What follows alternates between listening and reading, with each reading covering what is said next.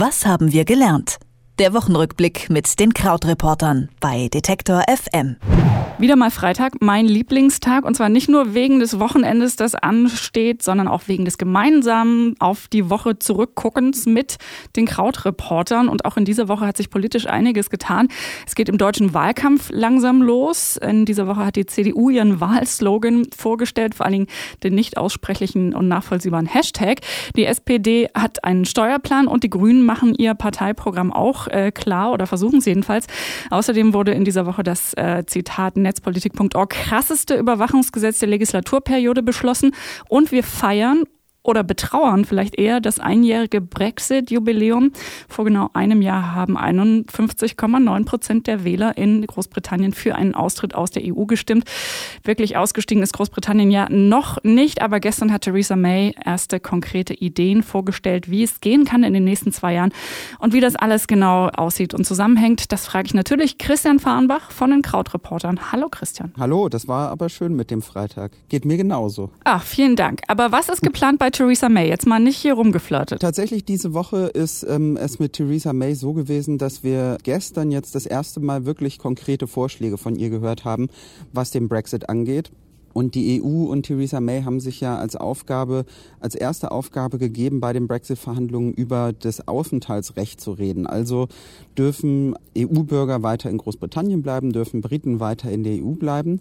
Und Theresa May hat jetzt gestern eine Idee vorgelegt, die besagt, dass ausländische EU-Bürger in Großbritannien bleiben dürfen, wenn die schon fünf Jahre oder länger dort sind. Dann erhalten sie Bleiberecht und mittelfristig auch Zugang in, den Sozial in die Sozialsysteme. Rentensysteme sollen also behandelt werden wie Briten. Wer im Land ist, aber diese fünf Jahre noch nicht voll hat, darf einfach bleiben, bis er sie voll hat. Dann gilt das Gleiche. Aber ähm, wer jetzt eben neu kommt, für den würden also neue Visa-Verfahren gelten. Das ist mal der erste Vorschlag. Fair und seriös sei das ja findet sie. Und die erste Reaktion von Angela Merkel war tatsächlich auch so, okay, das ist jetzt mal was, wo äh, wir anfangen können zu reden. Wenn wir jetzt drauf schauen, es ist, sind ungefähr drei Millionen EU-Bürger, die in Großbritannien sind, 1,2 Millionen Briten sind im EU-Ausland, über die wir da reden. Es ist jetzt halt der erste Schritt, über den wir sprechen. Bis Ende März 2019 ist ja Zeit, um den Vertrag zu entwickeln. Zuerst Eben geht es um diese Rechte von den äh, vom EU-Austritt betroffenen Bürgern. Dann wird es darum gehen, wer bezahlt das ist der nächste große Schritt. Wie viel Geld schuldet äh, Großbritannien der EU? Und das dritte ist dann, dass die Briten auch noch darüber reden wollen, ob es ein Freihandelsabkommen gibt oder nicht. Aber da hat die EU schon gesagt, das wird erst besprochen, wenn uns klar ist, wie der Ausstieg funktioniert. Das Gute daran ist ja, dass wir jetzt auch noch zwei Jahre Zeit haben, um jede Woche nochmal drüber zu sprechen. Genau. Aber ja, das können wir. Aber wirklich diese Woche, finde ich, war auch schon mal das erste Zeichen dafür, dass das jetzt wirklich ernst wird. Und auch wenn man sowas liest wie diese Ideen jetzt mit den fünf Jahren, finde ich, merkt man das erste Mal, ach, das ist eigentlich was Trauriges, was da passieren wird. Also es, es gibt jetzt tatsächlich diese Ideen, das so zu machen und jetzt wird es richtig ernst. Und es gibt noch eine Geschichte, wo es langsam wirklich ernst wird. Angela Merkel hast du ja auch gerade schon erwähnt im Zusammenhang mit einem kleinen Lob an Theresa May, dass es jetzt endlich konkret wird, aber auch im Wahlkampf in Deutschland wird es langsam konkreter. Diese Woche waren drei der großen Parteien besonders aktiv und wir fangen mal an mit der CDU und ihrem Wahlslogan. Was ist daran besonders, besonders gut oder vielleicht auch besonders zweifelhaft? Ja, also da ist tatsächlich was zweifelhaft daran. Also es haben sich ja alle daran aufgehangen, dass der so einen komischen Hashtag hergeben würde. Also der Hashtag, ich würde sagen, ich weiß nicht, ob ihr eine Redaktionsrichtlinie habt. Ich würde äh, sagen, man könnte ihn nennen Fedit Google. Das ist so ein bisschen ähm, wie bei Kofefi, man weiß nicht, wie man es aussprechen muss. Äh, mit Kofefi wurde es ja auch verglichen, was leider so ein bisschen sehr äh, albern dann vielleicht werden könnte, wenn man es nur unter dieser Brille betrachtet. Also es heißt eben F-E-D-I-D-W-G-U-G-L und steht für für ein Deutschland, in dem wir gut und gerne leben. Und der Satz wird gleich ganz anders, wenn man ihn etwas anders betont, nämlich für ein Deutschland, in dem wir gut und gern leben. Und das finde ich ist vielleicht auch das Bemerkenswerte an diesem Spruch, denn da steht nicht alle, sondern es ist eigentlich ein Ausgrenzen da. Dann äh, können wir äh, auch abbiegen von der CDU zur SPD. Äh, die, die, die nächst äh, größte Partei kann man ja fast schon nicht mehr sagen. Die kämpfen ja derzeit massiv um Stimmen. Ein neuer Steuerplan soll Klarheit bringen für die Zukunft und in die Zukunft mit der SPD. Wie sieht das genau aus? Steuern mit und unter SPD? Genau, das war der zweite große Teil vielleicht im Wahlkampf diese Woche. Die SPD hat eben diesen Plan vorgestellt und ja, wenn man so einen Schritt zurückgeht, muss man ja eigentlich sagen, dass Martin Schulz und die SPD jetzt in einer etwas schwierigen Lage sind. Denn eigentlich alles, was er vorschlägt, wird entweder betrachtet werden als, das ist ja völlig unrealistisch, wer soll das bezahlen? Ähm, viel zu visionär, sage ich mal.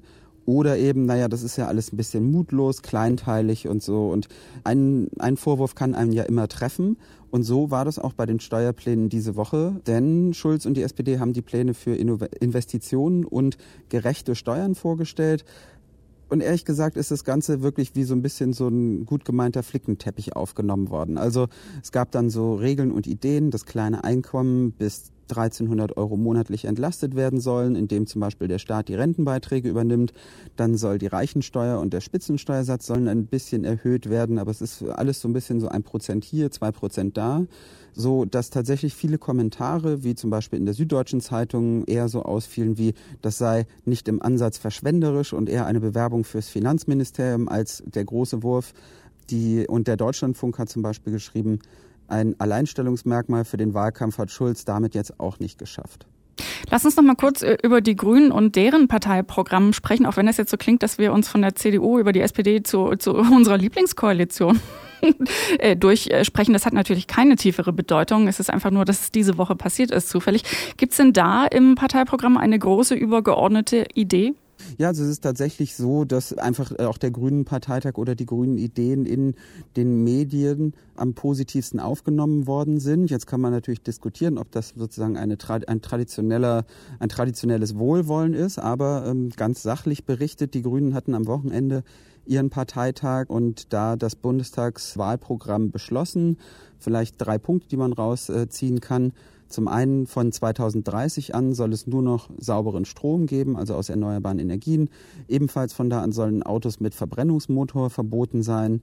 Und ähm, der dritte Punkt war, dass es eine Regierungsbeteiligung nur dann geben soll, wenn gleichgeschlechtliche Ehen voll anerkannt werden. Und gerade das ist natürlich ein bisschen ein Problem oder könnte zu einem Problem für die Partei werden, wenn man schaut, dass die Grünen ja eventuell auch mit der Union eine Koalition eingehen könnten und natürlich diese äh, gleichberechtigte Ehe für gleichgeschlechtliche Paare da so ein traditioneller Zankapfel ist. Unterm Strich war es aber so, dass viele Kommentatoren gesagt haben, die Grünen seien, hätten eine neue Einigkeit präsentiert und ein frisch erwachtes Selbstvertrauen aber wenigstens ein bisschen Meinungsstärke im Parteiprogramm. Lass uns zum Abschluss noch sprechen über, ich zitiere nochmal, netzpolitik.org, äh, über das krasseste Überwachungsgesetz der Legislaturperiode. Die Bundesregierung hat ein neues Sicherheitsgesetz beschlossen.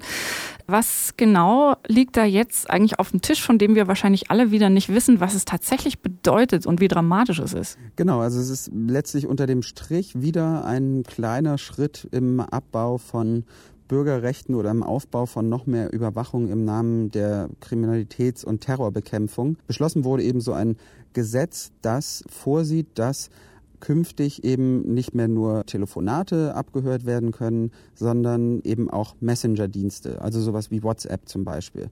Und dafür musst du noch nicht mal verdächtig sein, dass du der, den großen terroristischen Coup planst, sondern es reicht, wenn du äh, wegen Alltagskriminalität, also zum Beispiel sowas wie Drogengeschäften, im Visier der Ermittler bist. Die äh, Kollegen bei Netzpolitik.org haben geschrieben, 2015 ähm, hätte das für etwa 32.000 Überwachungsanordnungen gegolten.